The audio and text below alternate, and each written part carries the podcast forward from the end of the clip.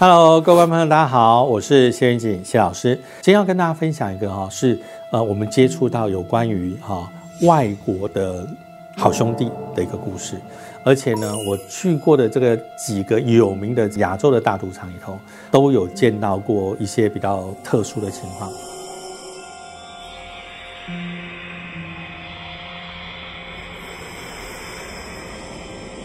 基本上我印象非常深刻，就是有一年呢，我们到亚洲的一个好某个地方的一个大型的这个赌场，到了那个地方去的时候呢，当时其实是为了要拍风水的节目哈。进饭店的时候，首先第一个我先敲门，第二个有门铃我就按门铃，然后接下来就是插卡打开门。所以当我做完这个动作之后，接下来进到里面去之后，第一个就是开灯，然后打开里面所有通风啊的一个哦设施。于是呢，接下来就是进到房间之后，有时候有些房间会有两张床嘛，我可能一个人睡，我的东西绝对不会先丢到床上去，我会把它现在放在旁边，放好以后，那我会再看看房间里的情况，再来决定要睡哪张床。讲要睡哪张床的原因，一定就是有原因的，因为我记得那一次呢，到了这个大赌场进之后呢，突然间发现进去之后，里面有一个黑人兄弟在里头。你看到怎么办呢？他就坐在床上，而且他就坐在靠厕所这边的床上。第一个有一个想法就是先跟他沟通。那我想问你，你睡哪张床？他说他是这张床。我说哦好，我先跟你说哈，不好意思，那我就在那一张床，我绝对不会侵犯到你这边来。但是也请你就是不要跨过你的床的界限，跑我这张床。彼此间的沟通。之后就达成共识，这样的一个过程里头，让我们在这待的这几天里头，哈，算是比较平平安安的。但是我的朋友他们呢，没有注意到那么多的细节。当时呢，因为我的另外一个朋友哈，那刚才讲一个是制作人嘛，他也有另外一个房间，包括那个大记者，我先去他的房间，因为他先打电话给我，哈，那个袁景啊，你来我房间看一下。我说哈，到你房间看一下干嘛？看看有没有鬼啊？好吧，就进他房间看。说呃，你房间以后很干净，没有没有那个，好好，这样我就可以安心睡了。他真的房间很干净，就是没有。那另外一个朋友呢，他就忘记，哎，他可能就是回进房间以后他就休息，因为我们呃既然是坐白天的飞机去，那有时候早上很早，那可能就是大家没有睡好，所以呢就让他稍微休息一下，我们就约好大概十一点多，我们就一起去吃个饭。结果那一天下午的时候呢，要出发前就 OK，十一点多以后集合。那就是我们要去吃饭了。那于是我们就想说打给啊另外一个朋友，打给他，他说哦好累哦，他想要睡觉。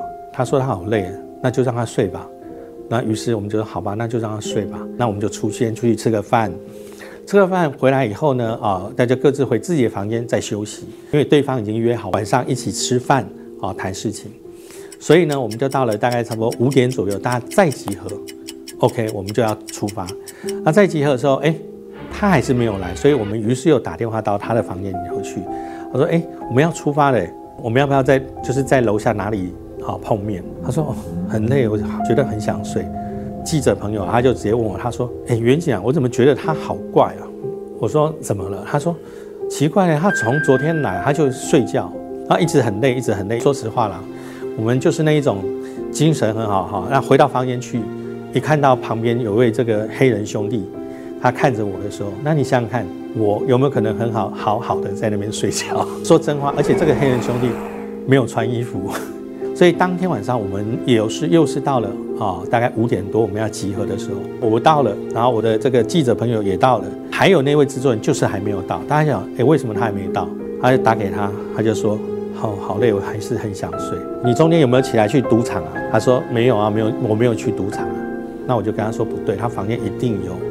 好兄弟在里面，我说他一定睡他身上了，为什么？因为有时候呢，有一些人去赌博的过程中输了很多钱，无颜回到自己家乡去面对江东父老，这个时候怎么办？他就选择啊，就是想不开的那一条路。后来我发现有些赌场刻意把窗户做到很小，原因都是因为那个赌场曾经有人啊从楼上想不开跳下去，或者是也有人就是真的就在房间里头异样。那我们一般来说睡觉最怕就是那个床有人医药，为什么？因为医药他就是躺在那边过世的。你也知道，在国外啊，谁也不认识你啊，他也不会是家乡找人来超度，把他灵魂带回去。那怎么办？他的灵魂有时候就会停在这个房间，而且每一天定时他会在这个地方再做一次这个动作。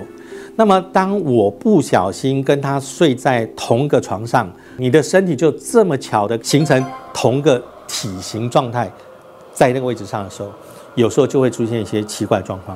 他说：“远景，远景，这个怎么办？”我说：“好，不然我们到他房间去。”我就说：“你只要进去之后，万一真的是那个话，第一个拍桌子，他就带有天官的命格，一拍，啪，他们都会吓到，就会离开。我们就真的进去之后，他来开门，一开完门，转头回去往床上趴下去又睡了。你就看到床上那位就在熟睡中，突然间你你听到啪一声，然后我的剑指一指，你这就看到一个那个人突然坐起来。像被电到一样坐起来，而且坐得很直哦，然后眼睛就突然间睁大。他说：“哎，我们干嘛在我房间？”他完完完全忘记是他自己开门让我们进来的，完全忘记。你不记得从我们昨天来以后，你就一直在房间睡啊？我们来找你好几次，你都说你很累想睡觉。他说：“有吗？没有吧？”这个过程中他没有印象，他就嗯很尴尬。他说：“没关系，你讲啊。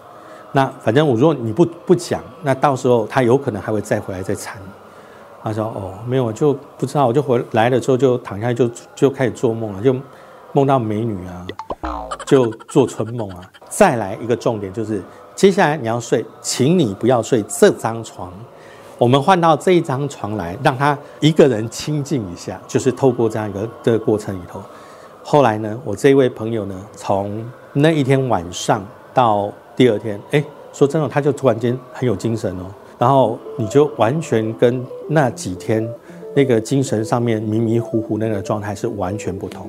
还有一个重点是，这个在床上面哈医药而亡的这一位呢哈，他也不是华人，他也是一个外国人。其实到不同的地方都有不同的文化啊。对于当地的文化，第一我们要稍微注意一下。第二个呢，如果我们哈只身在外哈，我刚才提到进驻到饭店的话，有一些细节。